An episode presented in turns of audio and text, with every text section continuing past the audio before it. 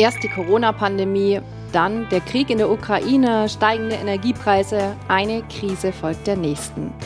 Sind wir eine Gesellschaft im Krisenmodus geworden? Und wie ist es möglich, in diesen Zeiten noch Hoffnung zu haben? Darüber spreche ich jetzt mit meinen Gästen hier bei Alpha und Omega und damit herzlich willkommen. Wilbur Grossrucker hat ihr Leben in Österreich mit einem sicheren Job aufgegeben und in Stuttgart mit Prostituierten zu arbeiten. Diesen Schritt bereut sie nicht und ist überzeugt, wir schenken den Frauen Hoffnung. Steffen Kern ist Pfarrer und Journalist. Er hat ein Buch über das Thema Hoffnung geschrieben und einen Podcast dazu aufgenommen. Und er ist sich sicher, Hoffnung versetzt Berge. Frau Rossrucker, Sie arbeiten in mhm. Stuttgart im sogenannten Hoffnungshaus. An wen richtet sich denn das Angebot? Also das Angebot gilt für ehemalige Prostituierte und für aktive Prostituierte. Wie geht es denn diesen Frauen? Was müssen diese Frauen erleben?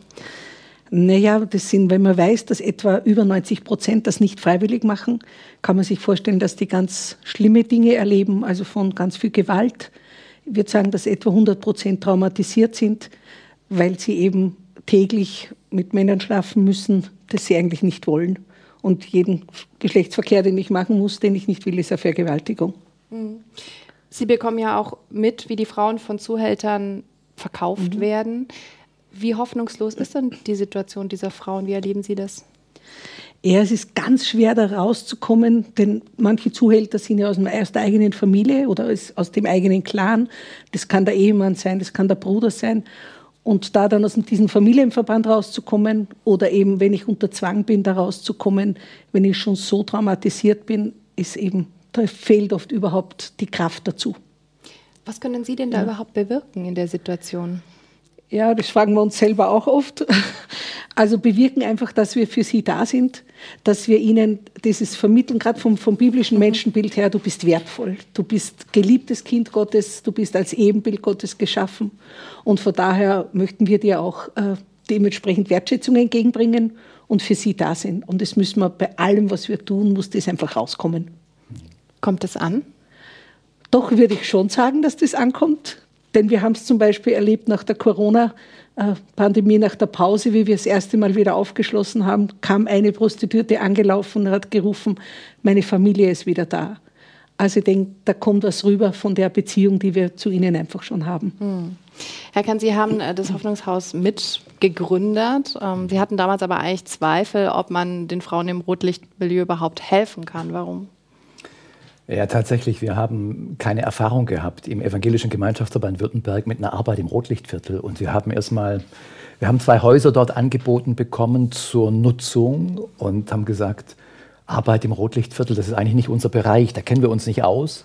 Und haben dann ein bisschen sondiert, wie es da eigentlich abgeht, was da eigentlich passiert und festgestellt, das ist eine verheerende Parallelwelt, die da mitten in Stuttgart ist der, die Stadt, die so gutbürgerlich, die, die Hauptstadt von Kässpätzle und Kehrwoche.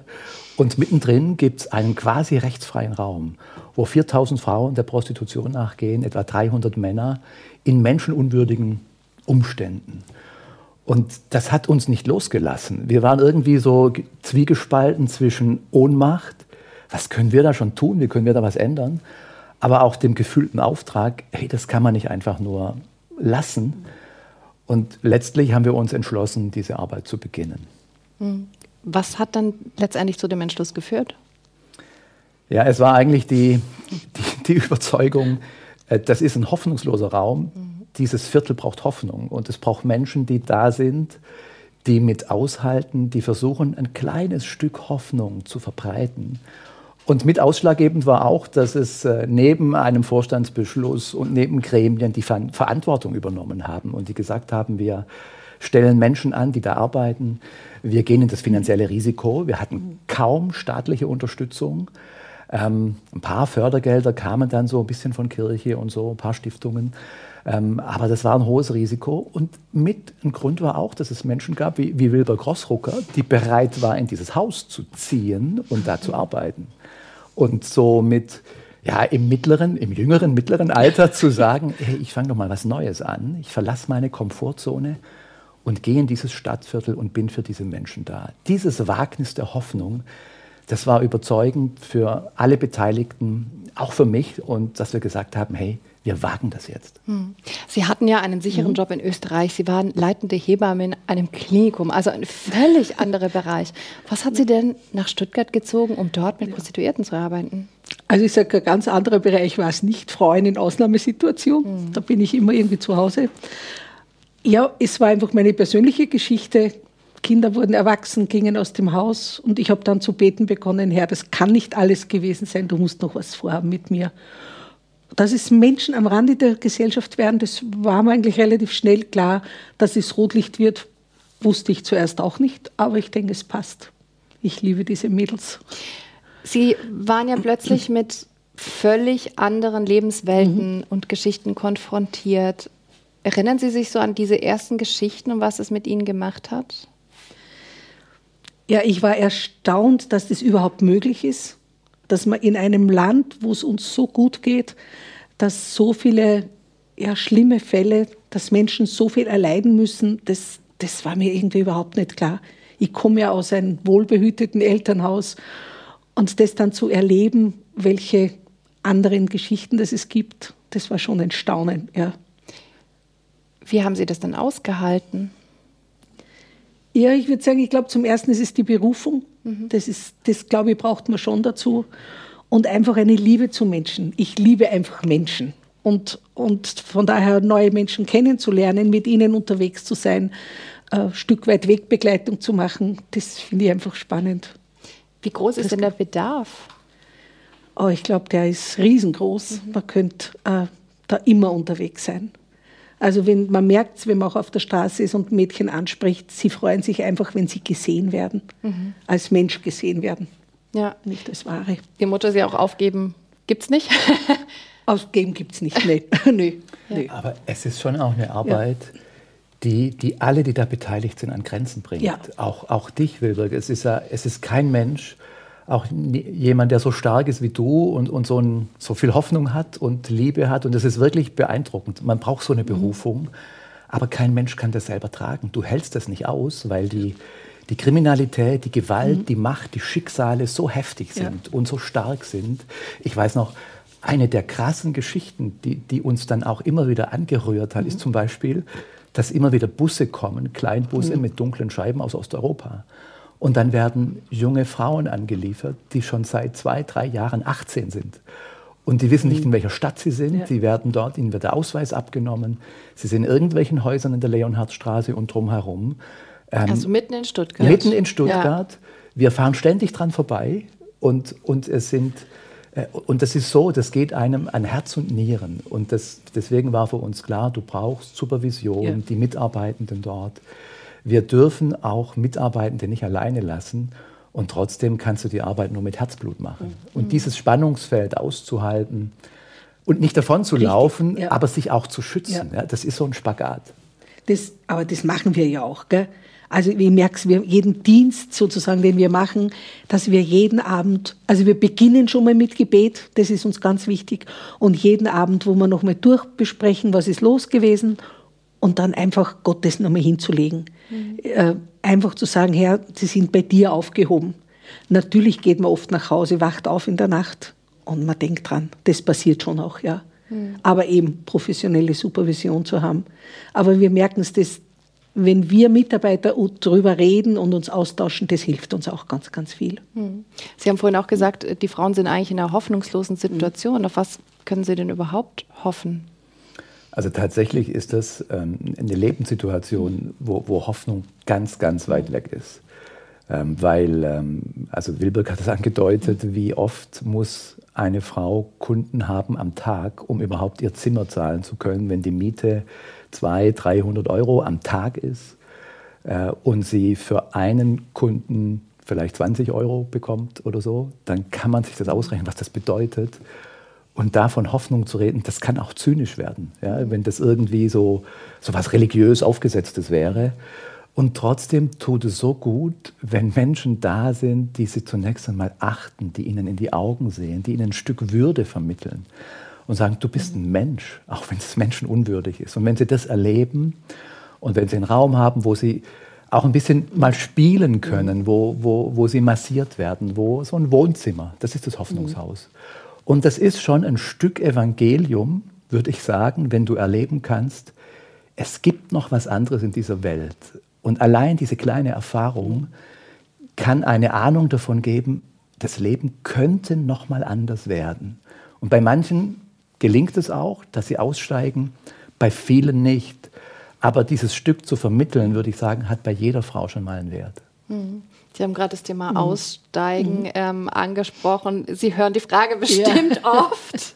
Trotzdem Wie möchte ich sie gerne ja. stellen. Haben Sie persönlich Frauen erlebt, die es wirklich geschafft haben, rauszugehen und heute ein glückliches Leben haben? Ähm, Ausstieg ja. Glückliches Leben weiß ich nicht. Mhm. Äh, vor allem, es gibt welche, wenn die aussteigen, die sagen selber, dann bin ich weg, ich melde mich nicht mehr. Also da wissen wir auch nicht, was passiert ist. Von manchen, die immer wissen wir es schon noch, aber das ist ein langer Weg. Also es erzählen uns welche drei, vier Jahre Depressionen, äh, brauchen Hilfe. Also es kommt auch immer, wie tief sie drinnen waren und unter welchen Bedingungen sie da drinnen waren. Aber Ausstieg ist eines der schwierigsten Sachen. Man sagt drei bis fünf Jahre oder sieben Versuche, mhm. bis sie es wirklich schaffen. Das hört sich hart an. Sehr hart, ja. Herr Kern, Hoffnung ist ja ein sehr abstraktes Wort. Ich würde gerne über die Bedeutung sprechen. Ist Optimismus, und Hoffnung das Gleiche? Nee, Optimismus geht davon aus, sagt, es wird schon irgendwie gut werden.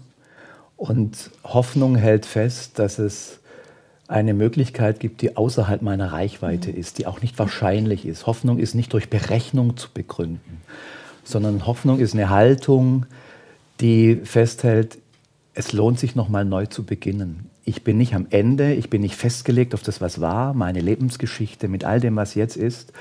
Heute ist ein neuer Tag, heute beginnt nochmal etwas Neues. Auch Gott beginnt mit mir nochmal neu. Ich kann neu anfangen.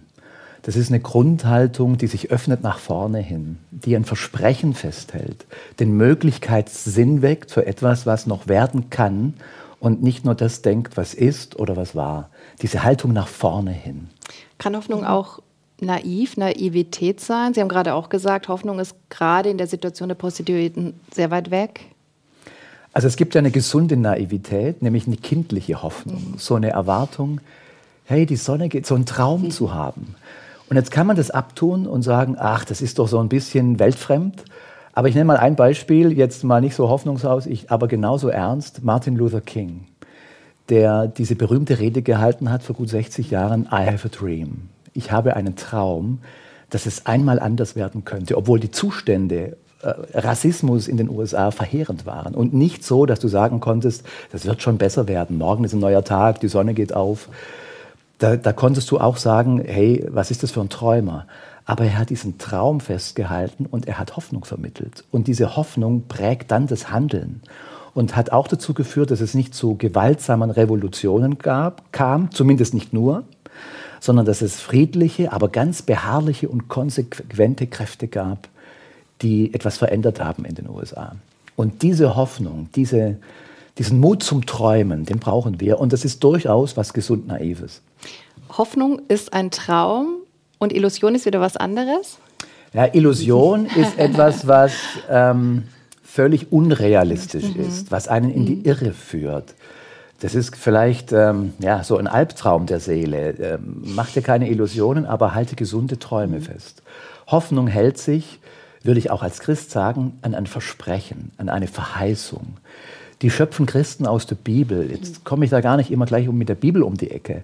Aber doch festzuhalten, dass es einen Gott gibt, der grundsätzlich das Leben will und der die Möglichkeiten hat, auch ein Leben neu zu machen das hält ja auch im Hoffnungshaus mhm. äh, Wilberg am Laufen ja, und, ja. und viele andere, dass es, dass es eine Chance gibt und du nicht einfach festgelegt bist auf das, was war. Sonst kannst du ja sagen, hey, dein Leben, du bist hier im Rotlichtviertel, du kannst es vergessen. Mhm. Ehrlich gesagt, mach am besten schnell Schluss, dann, nee, es gibt, du kannst neu anfangen, du kannst neu beginnen und diese Hoffnungskraft verändert was. Mhm.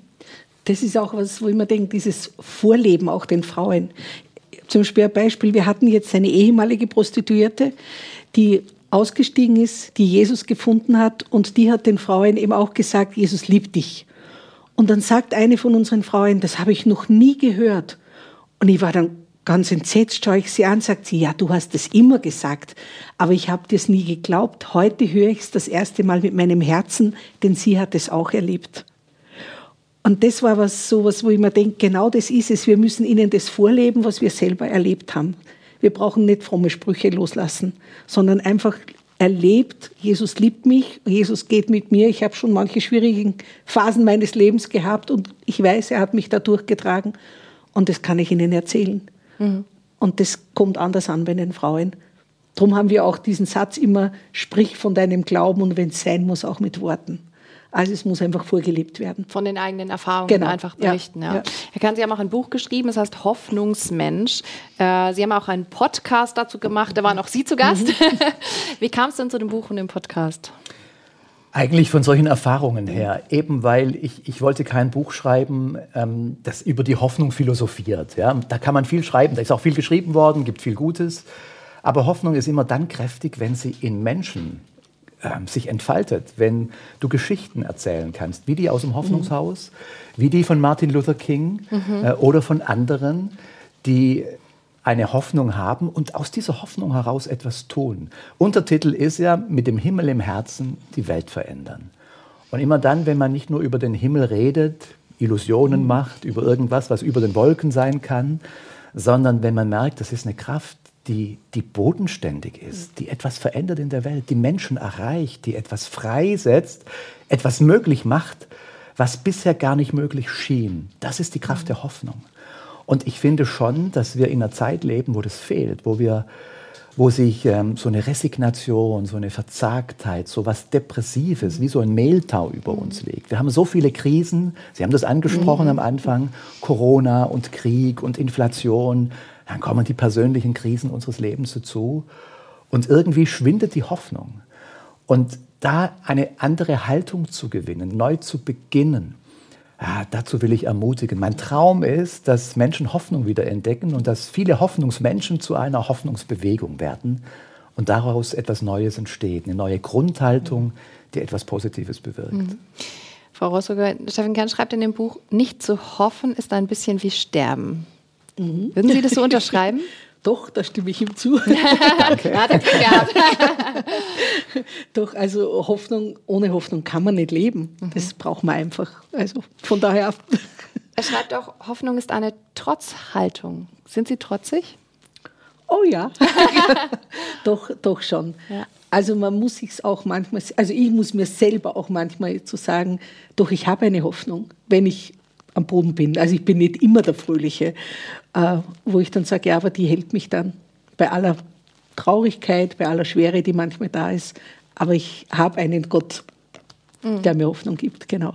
Ja, Trotzhaltung ist ja auch, es ist nicht, man hält nicht so was Süßes fest, Nö, ja, ja, irgendwie, ah, ja. das wird schon schön werden. Da kannst du irgendwie dann ein bisschen weltabgewandt werden. Ja. Trotzhaltung heißt, du stellst fest, es ist richtig, darf ich mal sagen, es ist richtig es ist richtig übel in dieser ja, Welt. Genau. Und Wilberg hat es vor Augen. Ja. Und dann zu sagen, das ist nicht das Ende. Damit finde ich mich nicht ab. Dagegen trotze ich. Ja? Mhm. So eine Trotzhaltung gegen die Sinnlosigkeit, gegen die Verzweiflung, gegen die ja. Gewalt, die es gibt. Ich halte das Gute fest. Und diese Hoffnung hat eine Kraft, die kann mehr bewirken und durchbrechen, als es uns manchmal scheint. Das hört sich total schön an, wenn man in der Lage ist, Hoffnung zu haben. Aber es gibt Menschen jetzt in den Krisensituationen, und die fühlen einfach nur die Krise.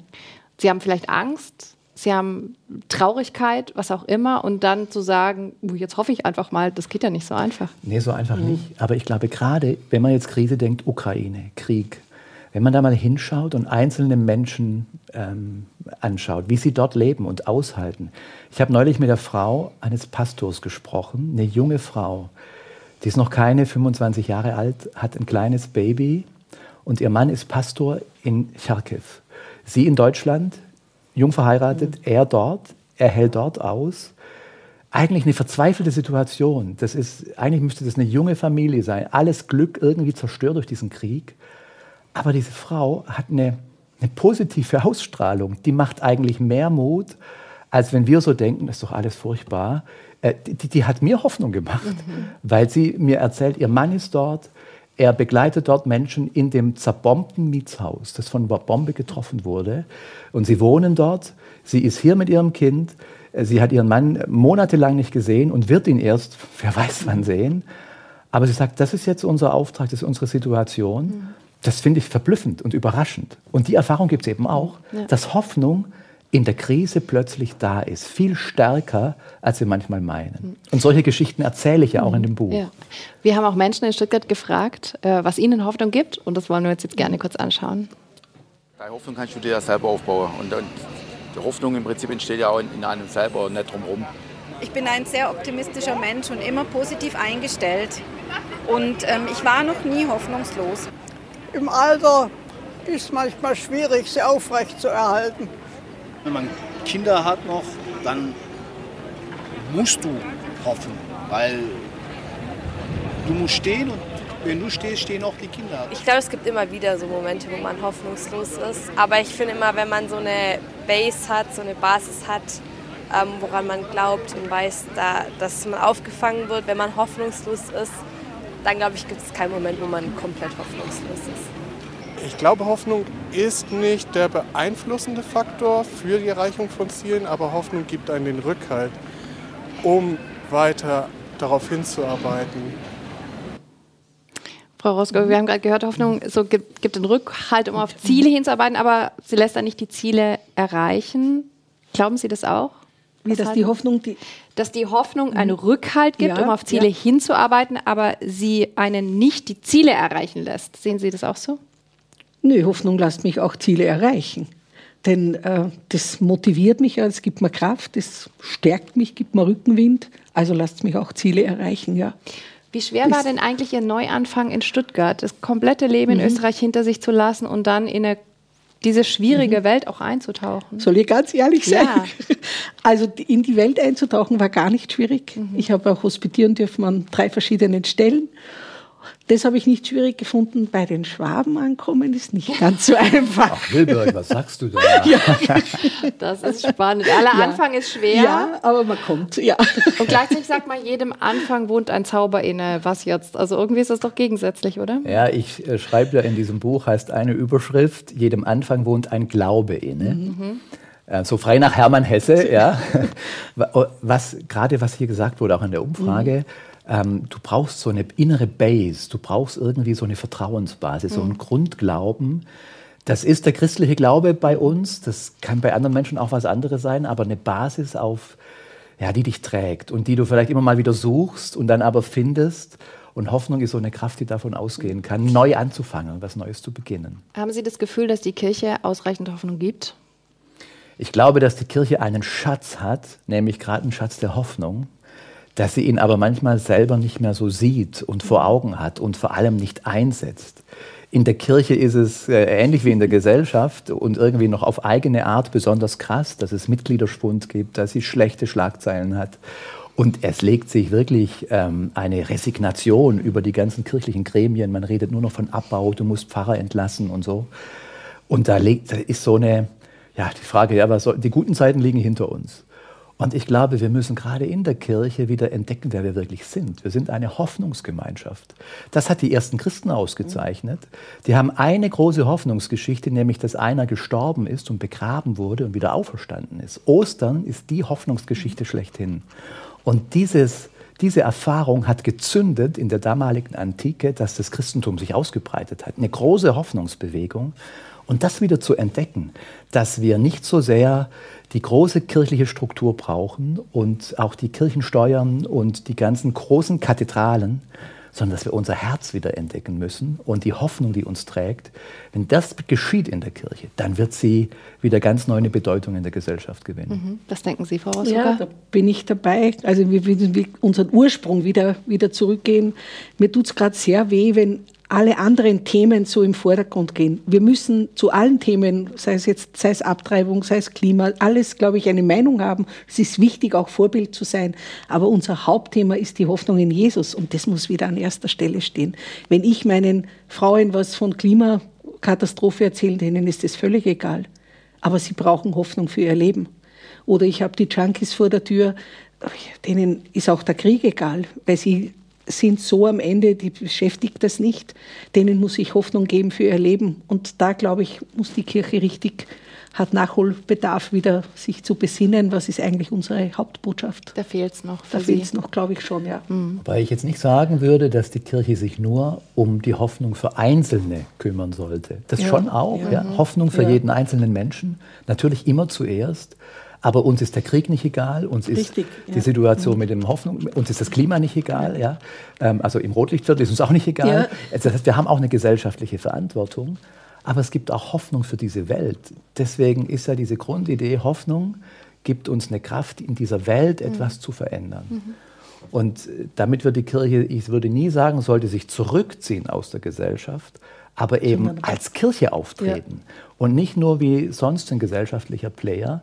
Und das heißt, diese Hoffnung immer auch mit zu vermitteln. Mhm. Aber ich denke jetzt gerade an einen Satz, was, was bei uns einer gesagt hat vor der Tür. Wieso sprecht ihr mit uns? Äh, die Kirchen mögen uns nicht. Sie wissen, dass wir ein christliches Haus sind. Die Kirchen mögen uns nicht. Die kommen nicht zu uns. Und das hat mir sehr zu denken gegeben, wenn die Leute das so empfinden. Sie sind da. Sie geben ja. den Frauen dort Mut, das kann man so sagen. Mhm. Ähm, was würden Sie denn Menschen mit auf den Weg geben, die gerade die Hoffnung verlieren?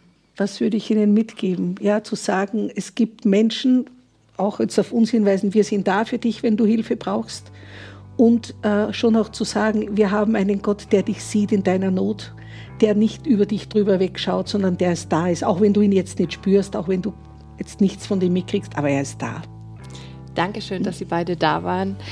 Krisen überwinden durch die Kraft der Hoffnung, das war heute unser Thema bei Alpha und Omega. Übrigens, Alpha und Omega, der Podcast, ist ein gemeinsames Format der katholischen Bistümer Rottenburg, Stuttgart und Freiburg sowie des evangelischen Medienhauses Stuttgart. Zu sehen sind die Sendungen auf den privaten Fernsehsendern in Baden-Württemberg, auf Bibel TV und auf YouTube. Weitere Infos finden Sie unter kirchenfernsehen.de und kip-tv.de. Wenn Sie Fragen, Wünsche oder Feedback haben, schreiben Sie uns gerne an info@kirchenfernsehen.de.